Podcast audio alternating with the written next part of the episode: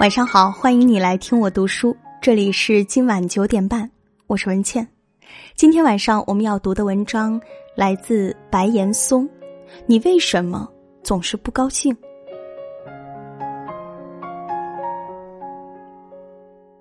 现在中国人好像总是不快乐，学生抱怨作业多，白领抱怨工作累，妇女抱怨家务忙，官员抱怨应酬多，老人抱怨子女不回家。究竟是什么让中国人一脸愁容？一缺失信仰。为什么我们周围的黑人、墨西哥人靠领救济，甚至街头要钱度日，却整天乐乐呵呵？为什么这么多华人，有些人事事顺意，却仍然郁郁寡欢？说到底是华人的思想意识出了问题。现在中国人抛弃了信仰，又没有建立起新的人生哲学，人生失去了方向，也就失去了驾驭快乐手段。导致很多人在幸福中选择了不快乐。我们每个人的快乐、烦恼和痛苦，都不是因为事情的本身，而是我们看待问题的观念和态度。就像米尔顿说的：“意识本身可以把地狱造就成天堂，也能把天堂折腾成地狱。”没有信仰，就容易把价值观建立在一些外在事物上。甚至是相互比较上，仰望别人的成功，觉得自己的卑微；仰望别人的幸福，慨叹自己的不幸；比较别人的得志，愤然自己的失意；比较别人的快乐，放大自己的痛苦。二爱攀比，中国人的一生似乎都用来攀比，孩子从小就被拿来和别人家孩子比较，比较成绩、能力，拿的奖状多还是少。以及考上的是不是名校？等毕业出来工作，又被比较工作够不够好，薪水优不优厚，福利多不多。长期置于父母对自己的要求和比较之下，久而久之，自己也就习惯性的养成攀比的习惯。我比不比别人优秀？我的吃穿用度比不比别人好？攀比成习惯，自然不快乐。别人有了，自己没有。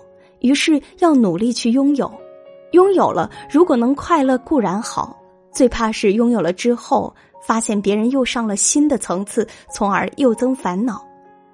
更别说有些东西是人穷尽一生都没办法拥有的。当人们追求的不是幸福，而是比别人更幸福时，快乐就要远离我们了。三。对美好的事物不感动。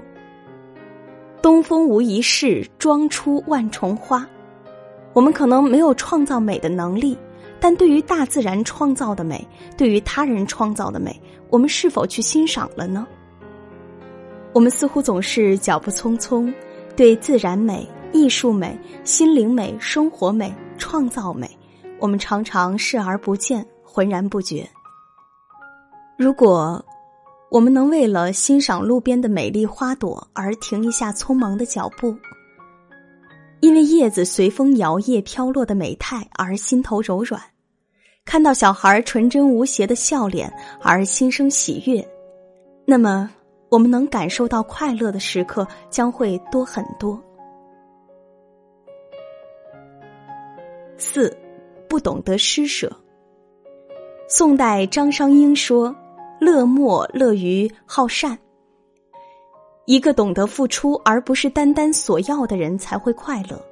施舍不是富人的专利，向灾区捐赠几个亿是施舍，给陌生人一个微笑也是施舍。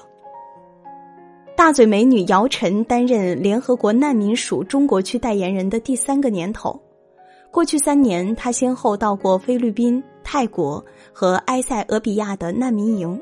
他说：“每当我背起背包到世界各地去帮助需要帮助的人，也感到正能量回到了我身上。做上这份工作，有梦想成真的感觉。”姚明则说：“我做公益、做慈善的最终目的是在帮助别人的同时净化自己，使自己升华，到最后得到帮助的是我自己，让我感觉到我对这个社会有用。五，单调与规律。中国人缺少生活的热情与娱乐，生活通常是按部就班。学生的生活是三点一线，为了小升初、初升高和高考而活。人生单调的，似乎只有学习和书本。职场人的生活也是上班、吃饭和睡觉，宝贵的周末时光仅用来休息也不够，而难得出去郊游或娱乐。也许到了老年，才有大把的时间可以游玩，却是身体不争气，经不起四处出游、大吃大喝了。为什么富士康在短短的时间内会发生多起跳楼事件？因为人不是灰色的蚂蚁，人生过分的单调和规律会使人失去快乐。六，焦虑无处不在，中国人也无时无刻不在焦虑之中。焦虑社会不公，焦虑没钱没权，焦虑物价依然飙升，焦虑食品不安全，焦虑子女教育，焦虑环境污染，似乎总有焦虑不完的事。但是，只有无忧无虑的人才会快乐，总在忧虑，哪有时间快乐？七，压力太大。中国文化一向强调修身齐家治国平天下。这些责任总会或多或少的赋予到中国人的身上，形成他们的压力。中国人面对的压力非常多：工作的压力、成家的压力、抚养子女的压力、人际交往的压力等等。而在这些重压之下，他们忙得几乎没有时间去缓解这些压力。日积月累，这些压力带给中国人的不仅仅是不快乐，甚至伤及他们的健康。八，不敢坚持做自己，妈妈的期望，爸爸的期望，姐姐的期望，中国人被很多人期望着，从而不能坚持做自己。一个人要成为父母的好儿子，妻子的好丈夫，儿子的好爸爸，朋友的好伙伴，同事的好搭档，唯独不能成为想要的自己。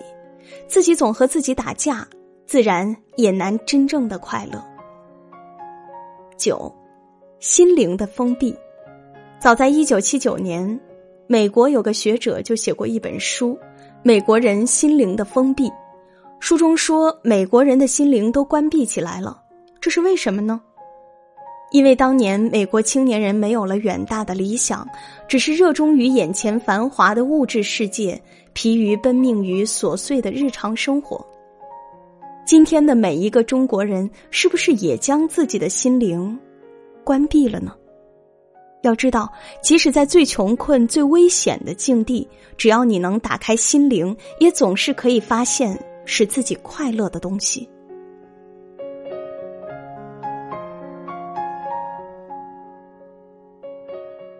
文章就和你分享到这里，愿我们每个人都能够找到属于自己的快乐。这里是今晚九点半，我是文倩。明天晚上，我依然在这里等待，为你读书。晚安，明天见。一步一步走过昨天，我的孩子气，我的孩子气，给我勇气。每天每天电视里贩卖新的玩具，我的玩具是我的秘密。天起，我自己做决定。